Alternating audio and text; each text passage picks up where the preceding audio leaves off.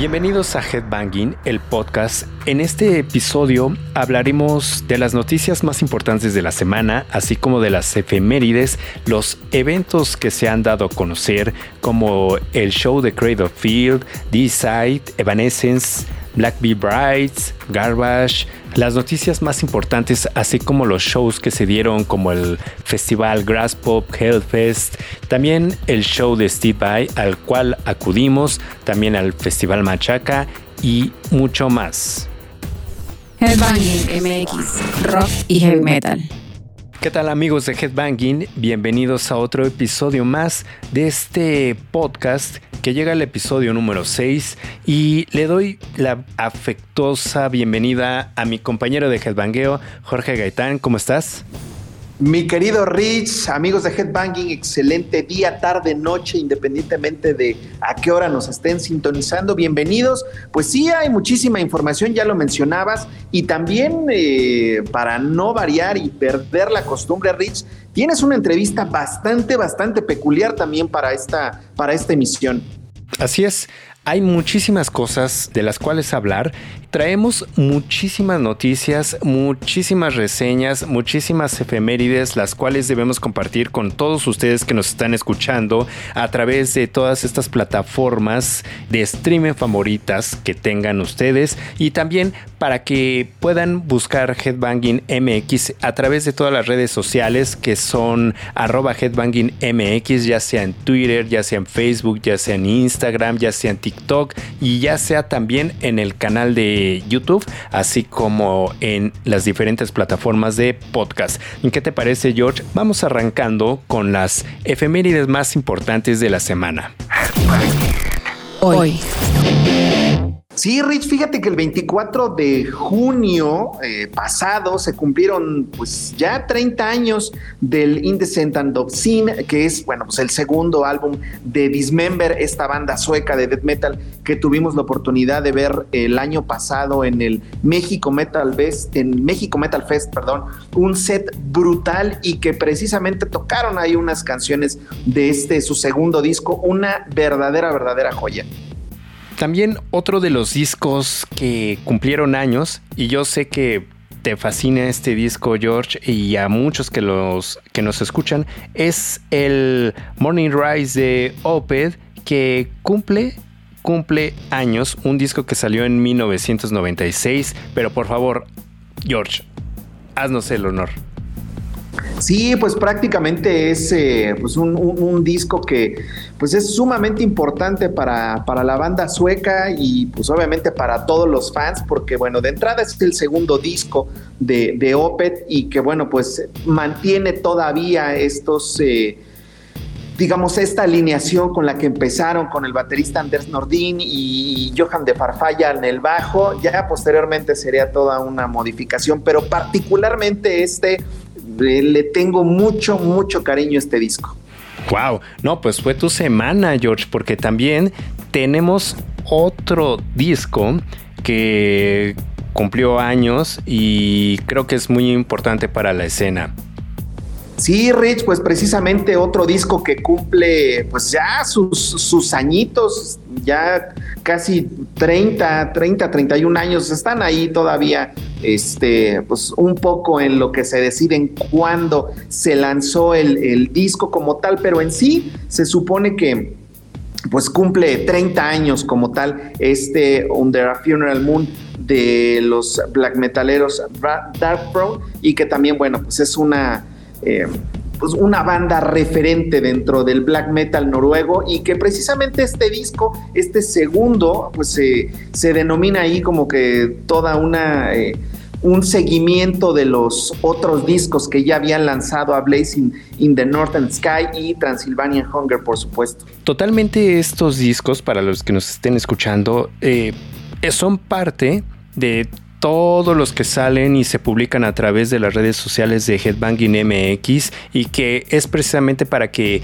compartan con nosotros cuáles son las canciones que les gusta en particular de, de, estos discos, prácticamente para que sepamos si van con la oleada de los sencillos o las canciones comerciales o hay alguna en particular la que les pueda gustar y que nos puedan recomendar.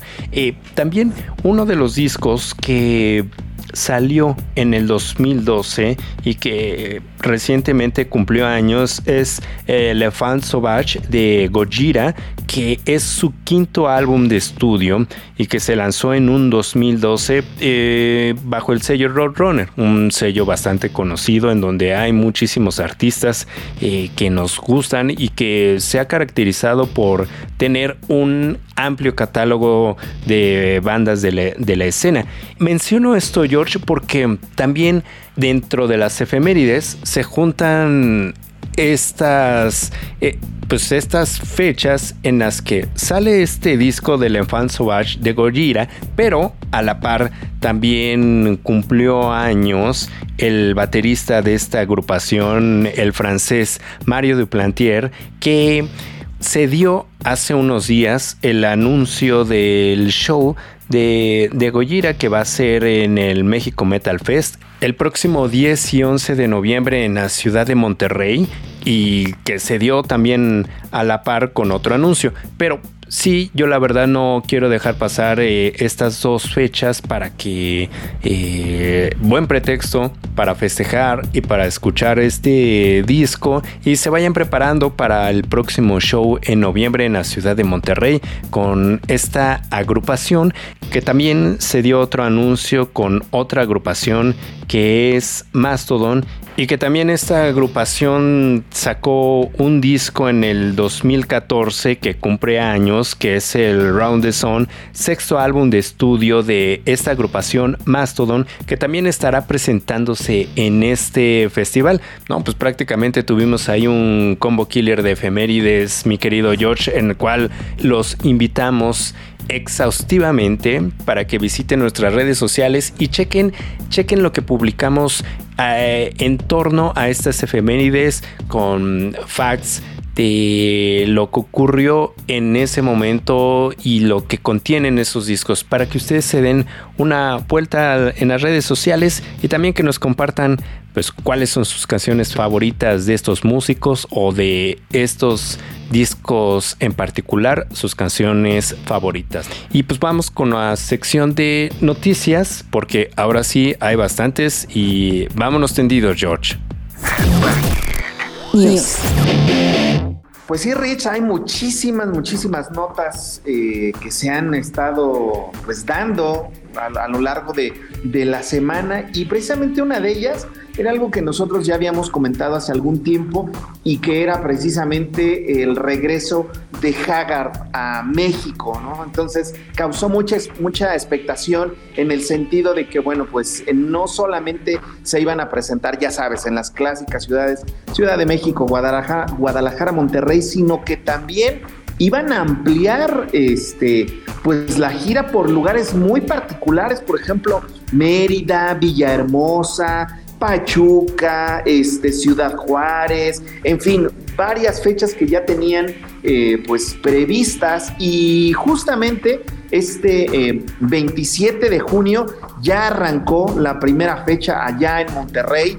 Y bueno, pues todo parece ser que fue un, un gran show, la banda como tal, este, ver a tanto músico en el escenario, de repente luego es complicado en algunos, en algunos venues poder recibir a una banda con la cantidad de miembros que tiene, ¿no? Y creo que, bueno, pues ya, lo, ya vamos a tener la oportunidad de, de, verlo próximamente en Ciudad de México, que se van a estar presentando el 8 de julio en este foro Alarcón, que, bueno, pues ya tuvo algunos algunos eventos hace algunos, algunos días, hace algunas semanas, entonces pues ya vamos a tener la oportunidad de conocer este foro y sobre todo pues conocer también cuál es la propuesta que trae Haggard para esta eh, pues gira que, se, que, va a estar haciendo en, en, México y que bueno, pues como lo decía, está visitando ciudades que regularmente no son como que muy llamativas hasta cierto punto para muchos promotores, este, pues para poder llevar este tipo de bandas a estos lugares. La verdad me da mucho gusto que poco a poco vaya creciendo la no la escena como tal, sino más bien los diferentes eh, pues, eh, pues sí, promotores, ejecutivos, eh, emprendedores que se animan a decir, oye, eh, quiero que traigas a, a, determinada banda a mi ciudad, ¿no? Puede ser que a lo mejor no sea una ciudad muy grande, pero sí creo que los metaleros, a final de cuentas, pululan por, por las diversas partes o las diversas ciudades de la República Mexicana, como puede ser, ya lo mencionábamos, Veracruz, Villahermosa, Mérida, Cancún también, por supuesto que Toluca, Pachuca, en fin, todas estas ciudades que les acabo de comentar, que les acabo de comentar, vienen precisamente en esta gira de Hagar que pues ya ya inició, entonces vamos a darle seguimiento puntual a todo lo que van a estar haciendo y sobre todo pues ver cómo les va Rich. Algo que me gusta, George, es que se está descentralizando toda esta parte de los shows. Hablamos de una gira que te gusta, como unas 15 fechas de Haggard alrededor del país cosa que se agradece. Amigos de Cacique, ellos son los promotores para que revisen las redes sociales de esta promotora y vean todas las fechas en las que se presenta Haggard en nuestro país y que estén al pendiente de todos estos shows. Me da gusto por las bandas porque cuando hablamos con ellas es de, bueno, voy de pisa y corre, voy nada más a esta, ciudad, no tengo oportunidad de conocer el país y creo que en este caso Hagar va a tener bastante tiempo. Yo creo que ya les van a dar la, nacionalidad. Pero está bien. Y también un show que se eh, anunció hace unos días fue el show de Cradle Field, eh, que también una gira no tan larga, algo corta, ciudades como Chicago ciudades como Chihuahua, Ciudad de México, Querétaro, Monterrey, San Luis Potosí y Guadalajara como parte del México Tour 2023. Sí, y ahí va a estar interesante, hecho, platicábamos antes de iniciar el podcast. Esta banda invitada para toda la gira será Ocho Calacas, que, que precisamente resulta una, una elección pues muy peculiar, porque vamos, no, no va relacionada con el estilo que toca Cradle of Field. ¿no? Entonces es una especie de ska core medio extraño. Entonces creo que va, a ser un show muy, eh, muy particular este, lo que vamos a, vivir justamente este, pues, ya en esta, en esta gira de Cradle of Field. En septiembre se llevarán a cabo estos shows. Eh, también traídos por nuestros amigos de Cacique. chequen las redes sociales para que estén al pendiente de los boletos de puntos de venta, que los pueden comprar también en línea. Y nos ligamos también a otro show, un anuncio que se dio también apenas hace unos días como un show especial eh, de D-Side que también se presentan en el México Metal Fest. Hace rato mencionábamos de Gojira, se dio también este anuncio de D-Side y que creo que pues está poniendo bueno, ¿no? Eh, recuerden que este show va a ser en la ciudad de Monterrey. Desafortunadamente en este caso entra D-Side hacerle, digamos, el quite a Crisium, que bueno, pues tuvieron ahí un, conflicto en cuanto a fechas y cancelaron su participación en el México Metal Fest. Y en ese momento, pues la promotora eh, se vio sumamente hábil y digo, qué mejor que una de las grandes bandas del death metal norteamericano como es Dayside para sumarlos a este, pues a este festival que como te digo, si ves el cartel está muy, muy interesante. Estén pendientes porque la verdad veo y vemos que cada vez salen más, más y más shows porque estamos llegando a, la mitad del, del, 2023, ¿no? Todavía nos falta la segunda mitad en donde van a ir saliendo bastantes shows como también el anuncio que se dio eh, por parte de nuestros amigos de.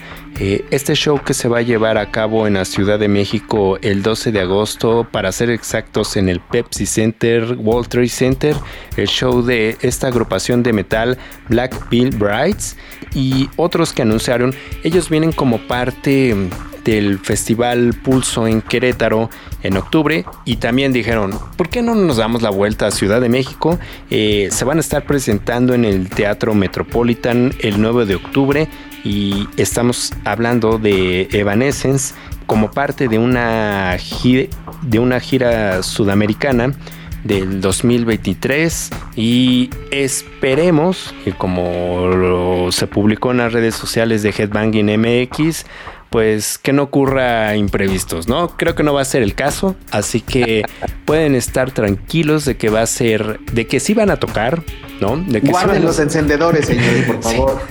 Sí. de que va a ser un gran show y, son dos fechas. Si lo quieren, si los quieren ir a ver en, en Querétaro, tienen esa opción en festival, sino ya como en show en solitario, lo pueden ver aquí en Ciudad de México. 9 de octubre. El 9 de octubre. También dentro de los anuncios parroquiales tenemos el anuncio que se dio apenas hace unos días con el show de Garbage eh, el septiembre 4 en el Pepsi Center, World Trade Center, eh, vienen presentando nuevo material de esta agrupación de rock alternativo, banda liderada por Shirley Manson y por el gran Butch Big, que pueden checar nuestro canal de YouTube en donde tenemos una entrevista con él. Ahí chequen esa charla que tuvimos ya hace unos años con el buen Butch Big. Y vámonos con lo que sigue, George. MX Podcast. Hace unos días tuvimos la oportunidad de asistir, ya lo habíamos anunciado en nuestras redes sociales, eh, la apertura de esta marca Toxic que abre puertas en una plaza en la Ciudad de México, al norte de la ciudad para ser exactos, en Plaza Tepeyac. Nos dimos la vuelta, nos invitaron para ver todo lo que tienen ellos en su tienda, cómo surge esta idea de llevarle al público bandas que pues a nosotros nos gustan. Platicamos con los directores, organizadores, eh, jefes de marketing ahí en la tienda que pueden ver nuestro live en Facebook de lo que ocurrió ese día. Tuvimos una charla con el, director de la marca que pueden escuchar y, ver a través de nuestro canal de YouTube. Les vamos a dejar un pequeño fragmento que tuvimos con Benny para que vean de qué va la marca y también para que estén al pendiente de las sorpresas que tenemos para que no pierdan detalle de lo que tenemos aquí en Headbanging. Headbanging MX, rock y heavy metal. Pues muy bien, la verdad muy contentos. Es una plaza nueva que tiene, abrió apenas a finales del año pasado. Es una plaza que está muy padre, la verdad está increíble el, concepto de, la plaza, está muy moderna. esperemos que sea muy exitosa, creo, creo que la plaza va a ir madurando, todavía le faltan por abrir varios locales había un local que era mi papá en la glorieta de Metro Insurgente que iba a cerrar, no, no le iba muy bien, era un local muy chiquitito, como de 40 metros y yo soy una persona súper rockera, súper metalero, me fascina todo eso, es mi pasión. Y desde chiquito yo siempre me he vestido con ropa rockera, me, me ha gustado siempre las bandas y todo eso. Y en México no existían productos oficiales. Yo no sabía que había mucha piratería, pero sabía que las bandas, lo que a mí me gustaba no había aquí. O sea, tenías que a veces a lo mejor ir a algún tianguis o al Choco o a los que tenían suerte de ir a Estados Unidos o algo así para conseguir productos oficiales. Entonces cuando abrí esa primer tienda la, hice con un concepto súper rockero, mucho un poco más agresivo que el que tengo hoy. Y este, de hecho se llamaba Cell la marca en ese momento.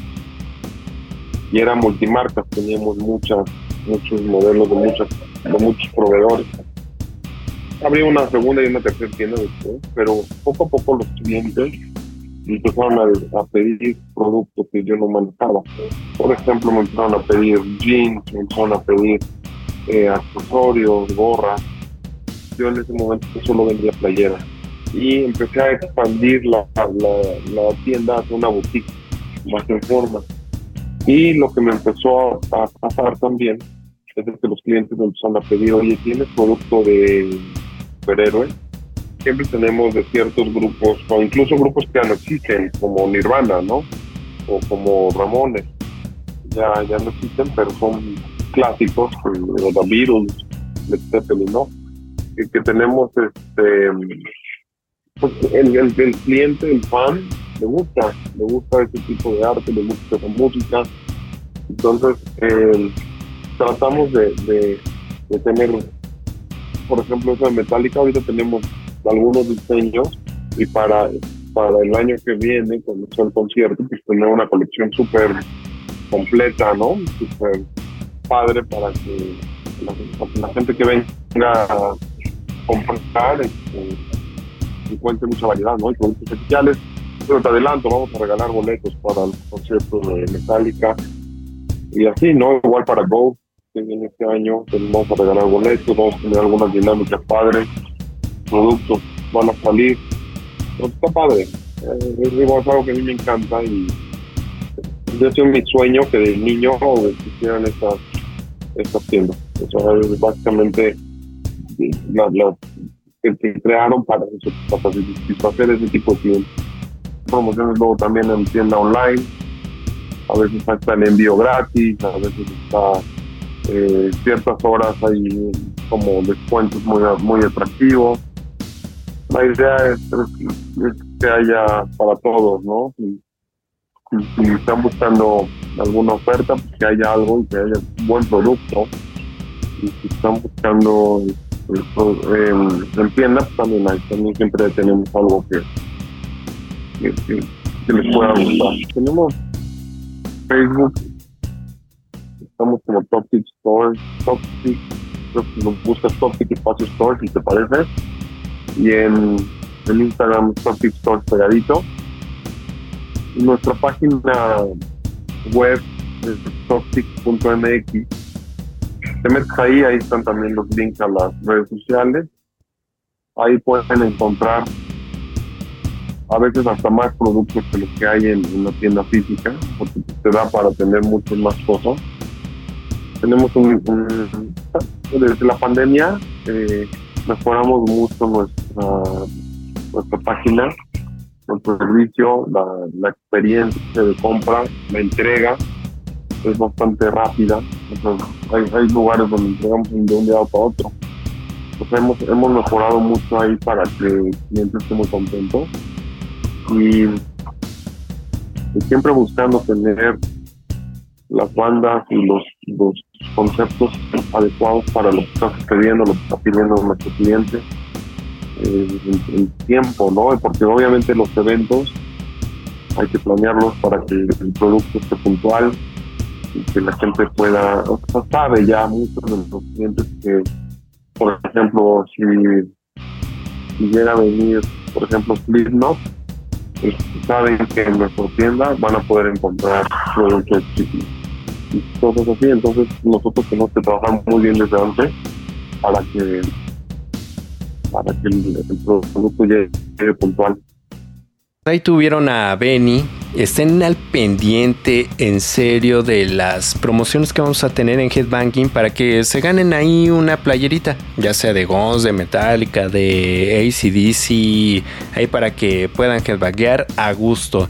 Y también, George, de los eventos que tuvimos hace poco, ya lo veníamos platicando, tuvimos el Grass Pop eh, Metal Meeting, en el cual nos dimos a la tarea de de cubrir eh, remotamente el festival. Si checaron nuestras historias en Facebook y en Instagram, pues la verdad fue un cartel bastante, bastante choncho con bandas de talla desde Guns N' Roses, Slipknot, Def Leppard, eh, Motley Crue, Pantera, Gojira y Ghost. la verdad me, me gustó se anda dando un quite con el backend y también con el Hellfest, George, porque prácticamente compartieron, eh, yo creo que un 80% del cartel.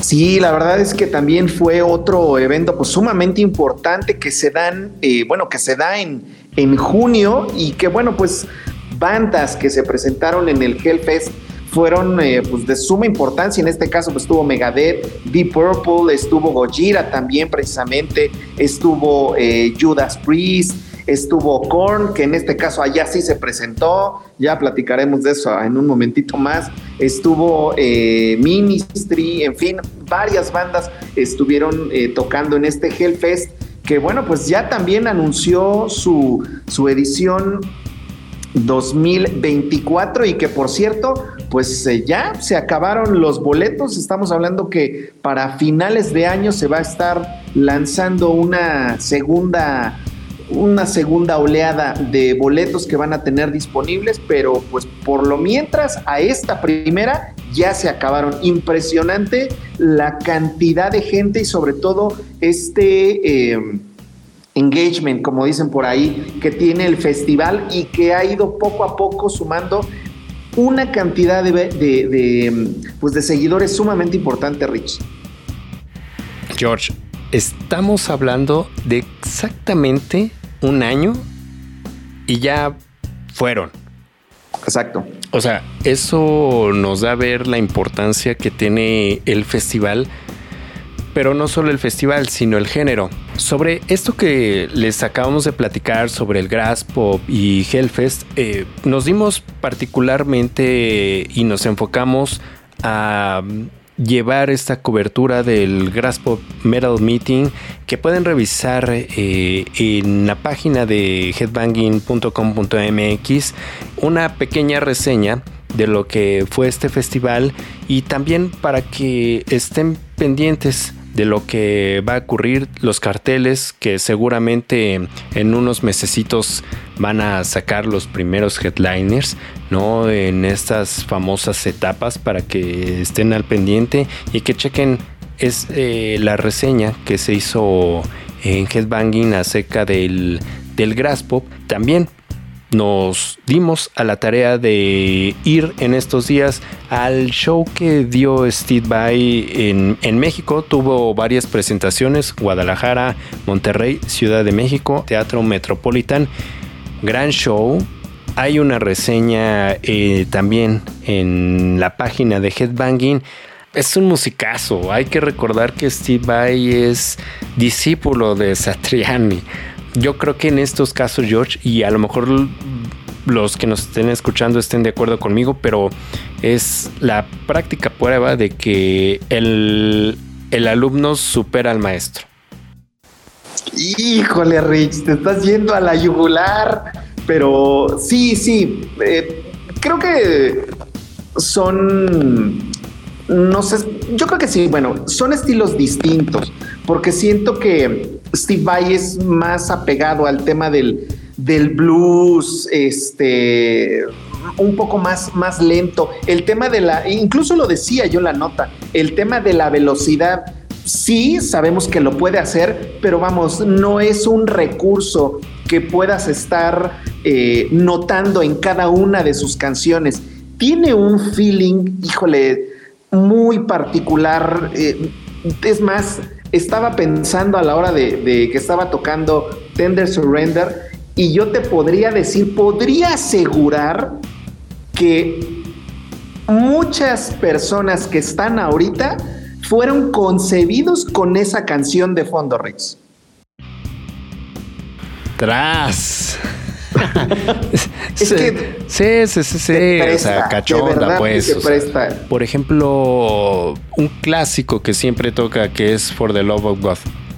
Nos sorprendió en esta canción y como puede ver, como pueden ver en a través del Instagram de Headbanging, fue una versión totalmente diferente. ¿A qué voy? A que fue una versión cantada cuando es una canción instrumental, ¿no? Con alguien de su staff. Con su ingeniero. Con su ingeniero de, audio, de guitarra, que lo hizo eh, el intro, ¿no? Pues de una forma eh, como ópera. ¿no? Y ya para darle ese intro que a todos nos fascina, un encore bastante motivo para terminar con una de mis canciones favoritas que es del Fire Garden y que es la versión larga, pero la hizo bastante extendida, como bien mencionó George, bajándose del escenario para interactuar con la gente. incluirla, ¿no? Me, me, gusta que Steve Vai es bastante inclusivo con el público que asiste a sus shows. Y también otra de las cosas importantes como ya lo decías, el hecho de sacar este, este monstruo de tres mástiles, como lo ponemos en la, en la nota que se llama Hydra, es eh, pues, precisamente una guitarra que eh, Steve Vai estuvo utilizando para el Inviolate, que si tienen la oportunidad de escuchar el disco, vale, eh, pues vale mucho la pena. El hecho de verlo, tocar estos tres mástiles casi casi de manera simultánea, es impresionante la calidad como músico que tiene Steve Vai. Totalmente, George. La verdad, sí creo que, y no solo en Ciudad de México, sino en las demás ciudades como Guadalajara y Monterrey, por los videos que pudimos ver en la cuenta de Steve Vai, la verdad, qué, qué gran tipo. Entonces, gran show eh, si fueron, platíquenos qué les gustó del show, qué, qué no les pareció. A lo mejor estamos divagando y, nos estamos viajando mucho Jorge y yo, pero eh, lo, pueden, lo pueden platicar con nosotros, arroba headbanging o a nuestras cuentas personales, arroba richcasta, que es en Instagram o en Twitter, y en la de George, que es en Twitter, que es... Jorge-Gaitán C. Ahí lo tienen. Ahí para que nos comenten, opinen.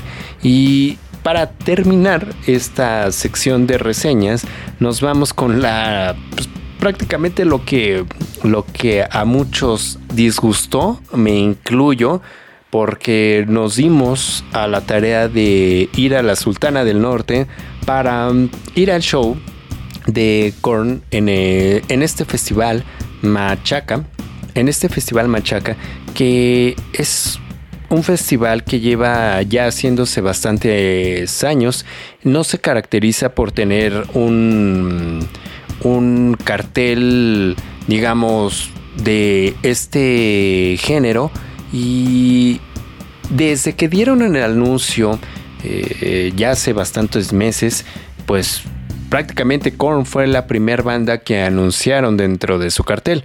De repente ya sacan todo el line y es un cartel bastante popero de los noventas, ¿no?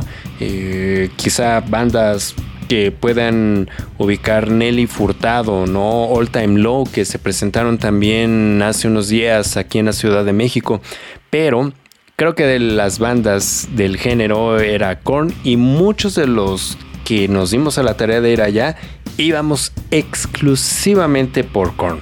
Sí, creo que fue un, tema, híjole, no sé cómo, cómo decirlo, Rich. Sí se me hace una falta de respeto gravísima, porque aparte, si empezamos a revisar como que toda la secuencia de eventos que ha cancelado Korn en diversas partes del mundo a la mera hora, híjole, ya te suena como que raro, ¿sabes? Si hubiera sido la primera vez, dices, bueno, pues está bien, pero ya varias, algo, algo no está cuadrando.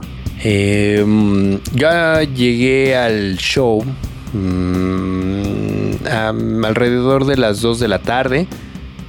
No, quizá antes, a unos 38 grados en la ciudad de Monterrey. Em, sí, había que llevar bloqueador, todo lo que nos habían mencionado sobre la ola de calor.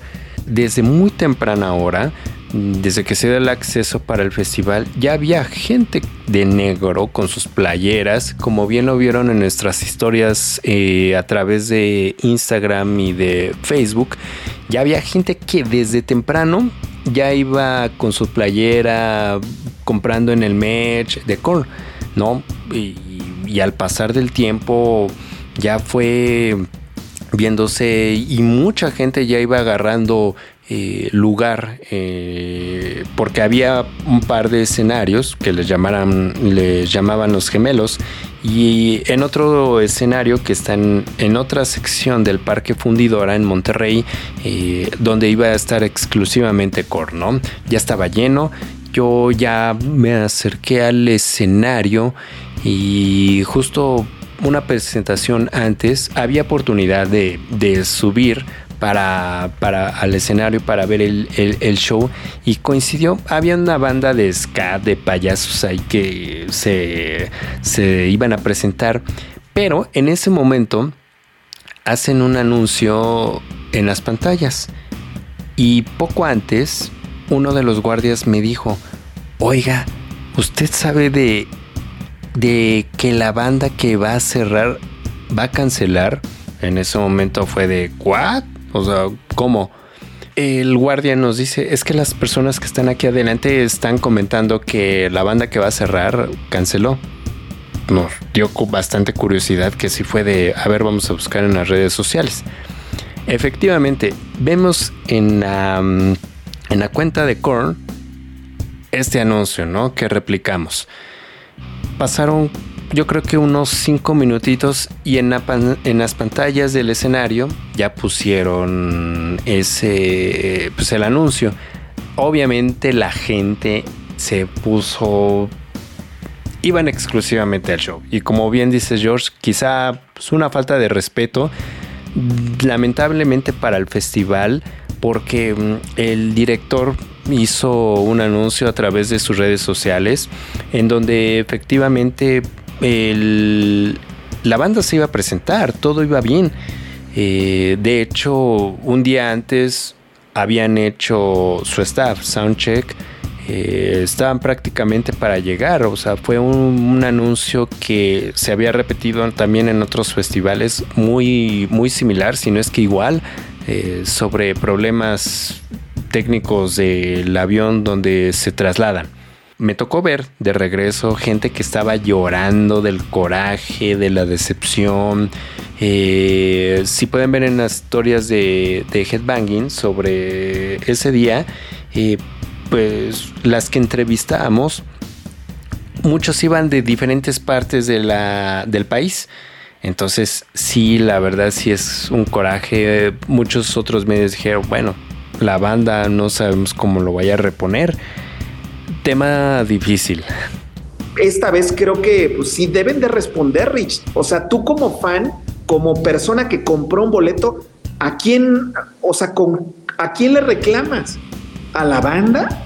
El festival iba en tiempos, cumpliendo con todo, o sea, no había falla por parte del festival, ¿no? Entonces, yo creo que sí van a dar la cara. Mm, ¿De qué forma? No, no sabemos, ya fue ajeno a ellos.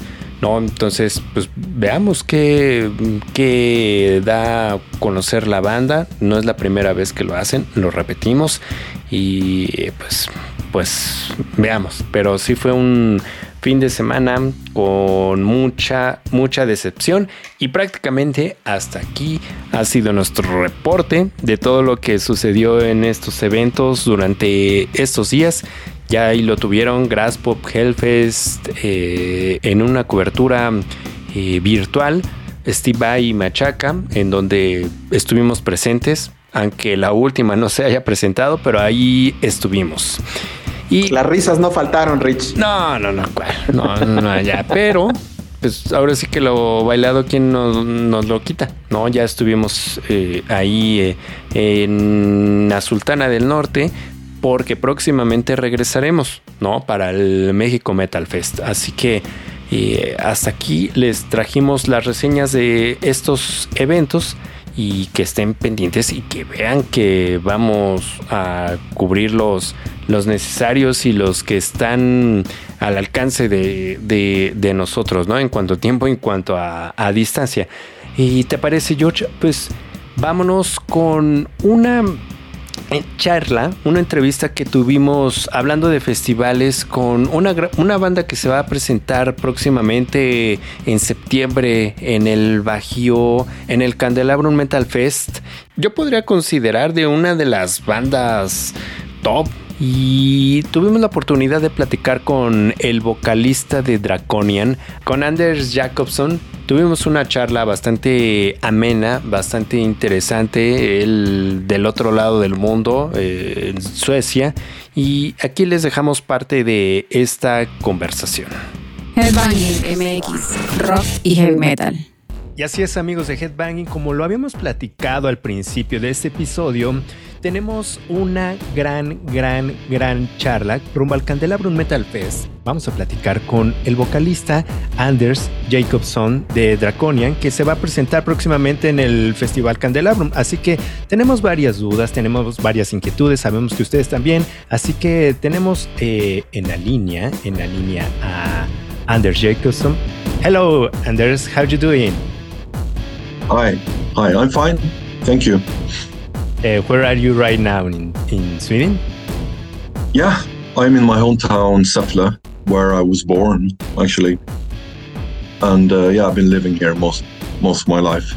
Uh, I've been actually, I've only been home for two weeks um, because I've been away for a few months. We were on tour, then I was on vacation, then I've been in Vienna. So yeah, I came home to a very very hot Sweden, and um, and uh, yeah, I have mixed feelings about being home because you know now I've been away for so long, and now you come back, you know, to this familiar life, and uh, it, it is mixed, but I'm doing fine, and uh, I'm looking forward to this Latin America tour very much what does it mean to you to have the opportunity to perform in Mexico and be a part of this festival, uh, which is Candelabro Metal Fest in León, Guanajuato? It, it, it means quite a lot, uh, and it's only the only famil familiarity I have compared to the rest of the uh, countries we're going to play. Because we've been uh, like 10, 11 years ago, as you said, and it will be nice to see the Mexican fans again. And also, since there are so many Swedish bands playing at the festival, it will be like people that I'm quite familiar with here, together with the Mexican fan base. It will be a very nice little, little, you know, mix there, and uh, it will be nice to see you all again, and maybe have a better because last time I was in Mexico I was I got sick from the bright sun and the heat. Uh, I was performing on stage with fever, and it was exhausting. So hopefully, it's going to be a little bit more focus on on the whole, you know, fun part of things these days, and we'll be able to meet a lot of you guys, you know, shake your hands and you know connect the dots from last time I was here. So I'm very very much excited for the Mexican show and to come back. Uh, we're not playing Mexico City this time, but it will be nice to see a different part of Mexico, of course. Fortunately, there's not much time to you know do do sightseeing because this is something I really would like to do. Uh, it was the last time, no time for it either. But uh, hopefully, the third time we can come and see and uh, take part of the rich culture a little bit. Is there anything in particular that you're looking forward uh, to experiencing of or discovering during your stay in Mexico? Uh, do you have any special connection to the Mexican culture or music uh, scene? Personally, personally, I don't. I, I've known some Mexican people who had moved to Sweden over the over the you know years that Draconian has been active. So, but I don't have any personal connection to it. Otherwise, that I've been there, and we didn't have any time to to look around much. Um, you know, like the pyramids or, or, or the other sites. But, and unfortunately, we won't have time this time either. because it's part of the tour and everything is like a package. And uh, I would have loved to stay put. And that was, uh, first for me personally, I was planning to stay another week. But um, my uh, my partner's uh, birthday is coming up, and we have plans in Vienna, so I have to go back. Um, but yeah, I will come one week earlier, though, uh, one week before the show in uh, São Paulo. So I will be in Latin America a week before the tour starts. So in case anyone wants to see me, I will be in São Paulo. it's cl it's close, but, very uh, close to Mexico City. It is. No, no, no. It's too far. No, exactly. yeah. No, but uh, next time I hope I can stay uh, stay put a little bit because uh, obviously there is a lot to experience and uh, a lot of people, wonderful people to meet as well. Um, yeah. The Candelabrum Metal Fest is known for bringing together metal fans from all over Mexico, as I said before. How are you preparing to deliver a memorable and energetic performance at this festival? Well, uh, this is gonna. This is probably gonna be the uh, shortest set on this tour because it's a it's a big festival. But so we're gonna. We haven't decided for a set list yet, but we're gonna try and implement.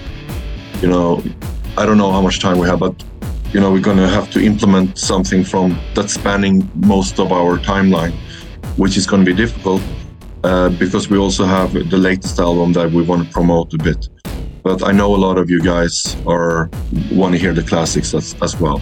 So we try to we are we are going to try to deliver an energetic set, as you say, heavy, dark, that spans from from the earlier days of Draconian's albums to to the to the latest album.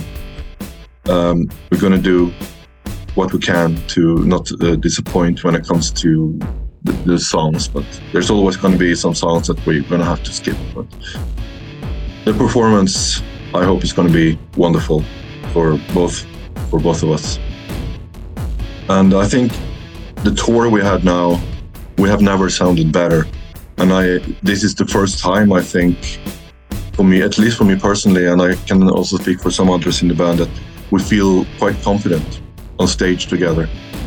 Um, there's always been setbacks with tours, and you know, been a lot of bad luck running through Draconian over the years.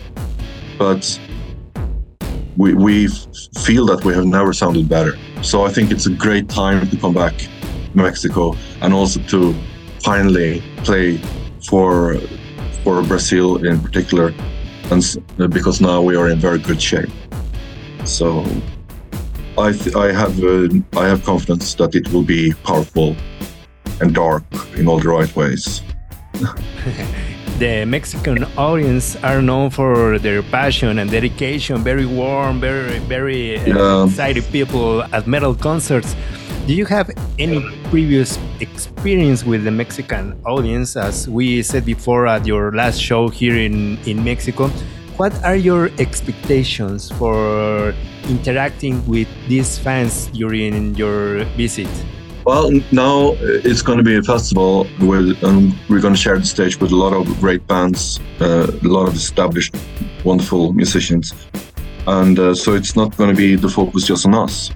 But we we will be available. We will be there, and we want to meet as many as you of you as possible. So we're going to be there in in uh, with the rest of the audience, and uh, just try to hang out, you know, and watch music together, and just to have friendly conversations, and and it's always a little bit. Uh, you know, playing a big stage and, and sharing it with other bands. It's, of course, it's less less focus on Draconian, but I think I'm looking forward to feeling the that you feel sometimes in, in good uh, good uh, festivals. The sense of familiarity with other bands and you sharing a good experience together and uh, to implement the audience in that and all our wonderful fans then you feel like a unit. And that's what i am looking forward to because i have no doubt in mind that that's what it's going to be. Uh, our fans are wonderful and uh, the mexican people is wonderful and I'm looking forward in particular, I think, just come and reconnect, do that reconnection. And um, I think we can also give a lot because it, it is the shortest set and it, it is the last show of the tour. And to give it all would be the best possibility for that, for that tour, that show. Uh, I mean, about uh, your last release under a godless Bill in 2020.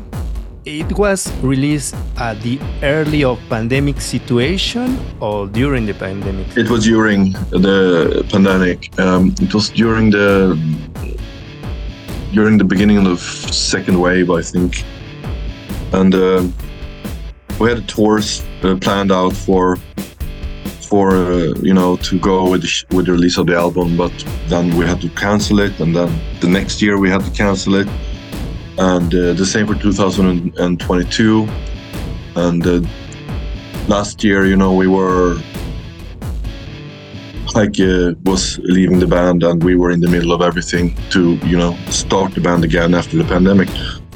So so that tour was like um, we waited three years to get that tour happening and uh, so we could finally promote the album uh, after three years you know when it's been out uh, two and a half years and uh, it was great and uh, and I think these songs are very good live as well.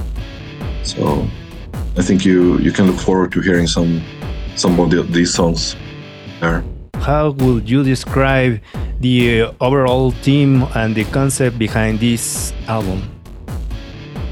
Well, uh, I was starting to delve a little bit in in, in Gnostic uh, ideal, ideas already with Sovereign, but it was more of a subconscious thing. Here, I wanted, I was reading a lot in between these albums. I was reading a lot, Terence McKenna. I was listening, listening a lot to to to, to lecturers and speakers uh, about mystical religions. Um, Graham Hancock, uh, and I was reading a lot about the myth of Sophia and uh, the cosmic fall um, and the idea of Gnosticism, which appealed to me a lot because our lyrics has always been Gnostic in the way where I have described, uh, like I feel like I'm an alien in this world, like I don't belong here, and that I'm there's a sense that I'm uh, I'm homesick for a place I don't know, you know, and that this world is not really what it's supposed to be, or maybe it is supposed to be this way, but we are strangers and something terrible happened, and that's why we're here. So that was a very, it, it connected to the old albums. It's just I just didn't know anything really about this uh, belief system, if you want to call it that, or spiritual philosophy. And when I read about this, it was just like, my God, this is what we've been writing about. But now I want to talk a little bit about the origin and the fall of Sophia and also write it in a way where you don't have to be preachy or anything like that and, uh, and uh, try to preserve the darkness of it, but somehow in a way where it leads to, to the light, you know. And uh, I, I think it worked very well. So the Gnostic and heretical ideas behind this album uh, is there or there, but I uh, I still wanted to maintain the romantic, gothic, and very uh, uh metaphorical, symbolical way of how I wrote the lyrics. But it was a process when I had uh, demo versions, you know, um, and I wanted to put uh, write vocals and write lyrics. It was a process during the whole recording I went and changed things until the last moment. so it was not easy to write about something that you kind of just started learning about without feeling like you were a fucking wannabe. So I've learned so much since the release of Under Godless Veil. But I think the next album, the one we're working on now, is going to be a little bit more personal. Um, when it comes to the lyrics, but with a Gnostic idea, because that's what we always had, anyways. But maybe more hopeful and less bleak as it used to be, you know. Not so much glorification of death and and and uh, the whole like uh, loneliness or suicidal aspect that I was toying around with, much because of my own experiences as my own therapy. But I think I want to upgrade that to kind of, uh, you know, how I've been growing over these years, and especially during the pandemic, my eyes opened in a, I saw a different light and how things can be and how hopeless things can be when when you get this post-apocalyptic feel almost and uh, yeah, it was detrimental and demoralizing to experience that. But now, when things are opening up again, there's a whole wave of inspiration coming, and that's something you're going to see on the next album. And I and I think and Johan's writing is perhaps a bit darker and more introverted and brooding, and I think that's going to be um, a great harmony however paradoxical it seems like, but a great harmony to interweave that more hopeful sense with that darkness. It's going to be a nice clash that's going to translate very well, I think. Okay. Almost like the beauty and the beast aspect when Mhm. it comes to our vocals. Can you tell us about this recording process or and any particular or highlights uh, that you experienced during its creation uh, about this this Mm. album? Something do you want to to share? Something special about this process? It, it was, I mean, it was special in the sense that we recorded everything but the drums ourselves in our own studio here in Säffle, where we live and where we rehearse and record our demos. Um, most of it, so we didn't have the stress and and uh, and uh, you know timetable to have to be in the studio for an amount of days, and you have to you know perform uh, have, have to pressure yourself and to do your best in a short amount of time. Time. We had I had the whole like the whole summer and to do vocals. I I could go there and try and do vocals, and I didn't have a good day, and I just tried the next day. I don't have that. We don't have that luxury if we, go into the studio. So I think the, the wonderful thing for me um, was that I could actually go back and always improve it. Uh, and we there was no stress behind it. You know, we can go and record anytime we want. So I think this is a way that we will maintain for also this album. We have uh, we have someone in mind for you know that we always find somebody you know a good studio to record drums and maybe bass um, like with a drum technician someone who knows because the drums are extremely important and that's the base um, of it. And then you build on it and we can do that our, uh, by ourselves here at home. And there's no stress. We can work together as a team. Uh, and we don't have to think about the time ticking you know and the, the money that is wasted. So that was the great thing for me uh, because yeah i was struggling a little bit with my vocals in the beginning. Um, so it was very very good for me to record that way. And that also demands that Johan or someone in the band is acting as a producer. So it, it all depends. Now he had time to do that. So he's he basically produced the album. And uh, Colonial Lidén, um, who is was the drum uh, production pro- producer, he, he mixed the album. So this is definitely I would call a love child of Johan when it comes to both the music and the produce the production. And uh, and uh, it's uh, it's a, I can say that uh, also as a fan of Draconian that this is is, is one of our best albums. Draconian has built a strong fan base worldwide, as I said before, including Mexico. Uh, what me- message would you like to send to your Mexican fans who are eagerly awaiting your arrival and performance at the Candelabrum Metal Fest here in Mexico? Well, I say that uh, it will be a delight to finally see you again, to reconnect after 11 years or so. And uh, I really have, I'm really looking forward to this one in particular. And it's always fun to play festivals, of course. But I'm looking forward to seeing a lot of you, and I hope to see a lot of you there. And uh, I have no doubt that it will be a blast. Where can we find information about Draconia on your social media? Yeah, we have uh, draconianofficial.com, I think. And of course, uh, Draconian's Facebook page.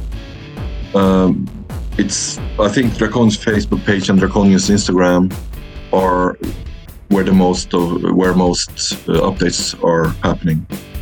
So make sure to follow us there and uh, feel free to write and uh, comment as much as you want. And I will be we will be around in the festival, so I hope to see a lot of you guys and to catch up after all these years. Hello, I am Anders Jakobsson from Draconian, and you're listening to Headbanging. And uh, I'm really looking forward to seeing a lot of you uh, at the at this festival. I, I should do it again because I don't remember the name of the festival.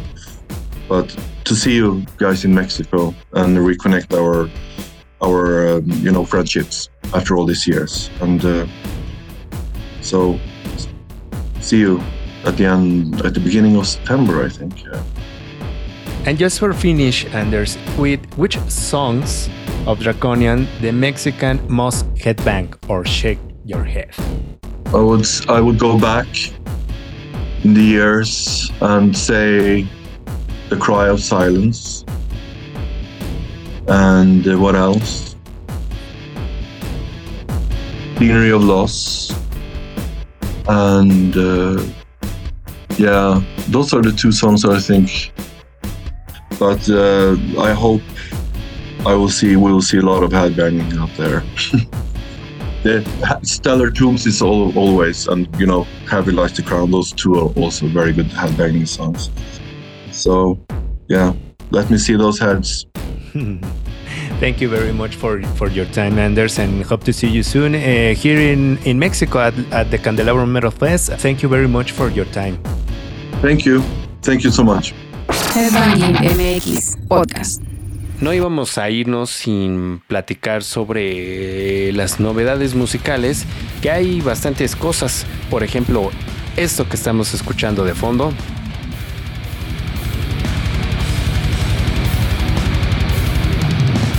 Así es, así empezamos esta sección con lo nuevo de Cannibal Corpse,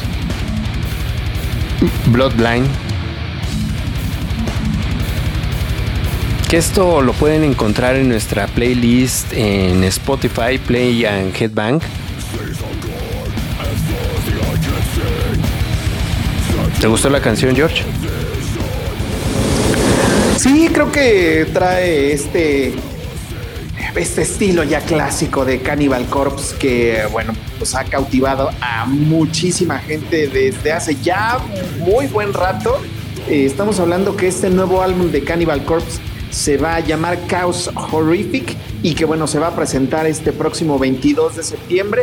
Pero bueno, pues aquí un, un adelanto que ya lo tenemos en esta, en esta lista que reúne también otras... Eh, cosas interesantes como este Last Word de Barones, otra banda que ya ha estado en México y que por cierto hace poquito publicamos precisamente un boleto de una de las presentaciones que se, pues, se dieron aquí en Ciudad de México y que bueno, pues también creo que vale la pena que le echen un, un orejazo, como dice el buen Rich.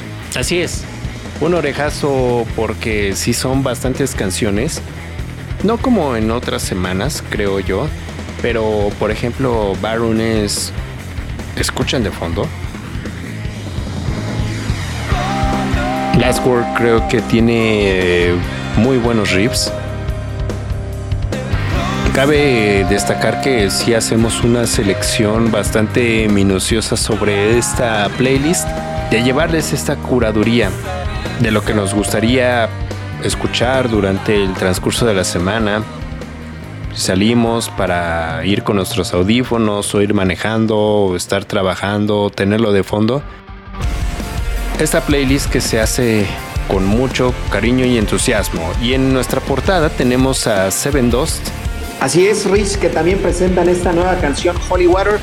Esta lista precisamente creo que es una gran, gran oportunidad para pues abrir justamente ese panorama de las bandas que ya conoces y de algunas que a lo mejor no has escuchado tanto o también de aquellas que nunca has escuchado y bueno, pues es una buena forma de adentrarse en su música, de esta música nueva, tanto de las nuevas bandas como por supuesto de pues, grandes clásicos como puede ser pues Cannibal Corpse. Muchas de las bandas, llamémosle que están con títulos pequeños en los festivales, salen de este tipo de playlist en donde muchos promotores de los festivales prestan atención.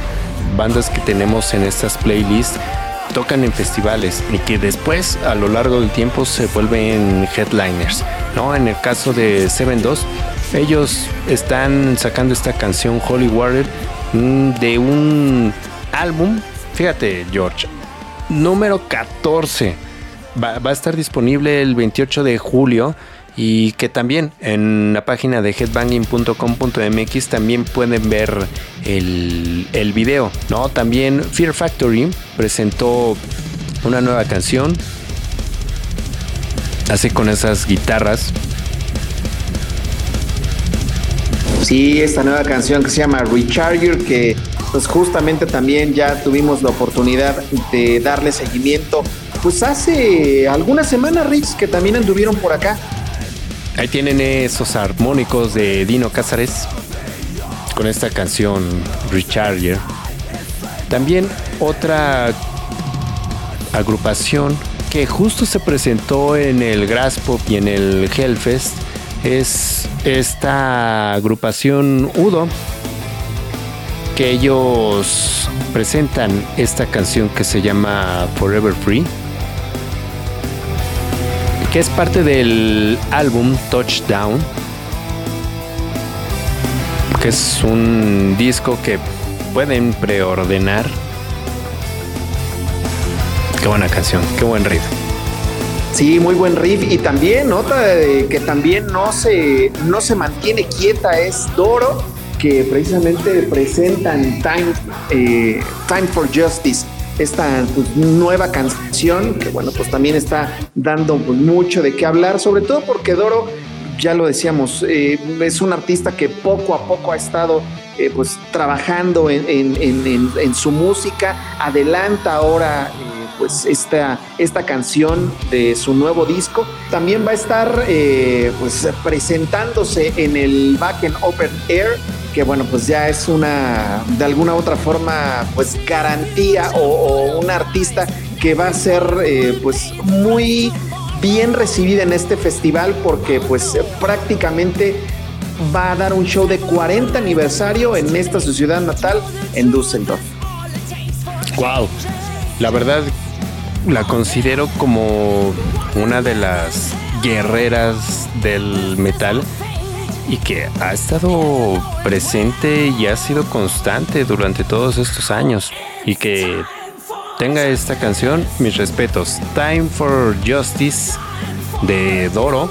También, George, tenemos esta canción que ya habíamos tenido en algún episodio anterior. ¿Una entrevista? Les compartimos esta entrevista con esta agrupación que es alemana también, Mental Cruelty, que ahora presenta Obsessis a Demonium. Escuchen esa instrumentación que justo eh, Nahuel Lozano nos platica sobre el proceso creativo para este disco. Wow. Bestial, ¿eh? Muy buena lista, ¿eh, Rich? Cortita, 15 canciones, la selección que hubo esta semana. Y estén pendientes de la que sigue porque han empezado a llegar novedades y hay cosas bastante interesantes, ¿no? También échenle un orejazo a Ghost Kid, Hollywood Suicide, a Payale Royal con Debilitate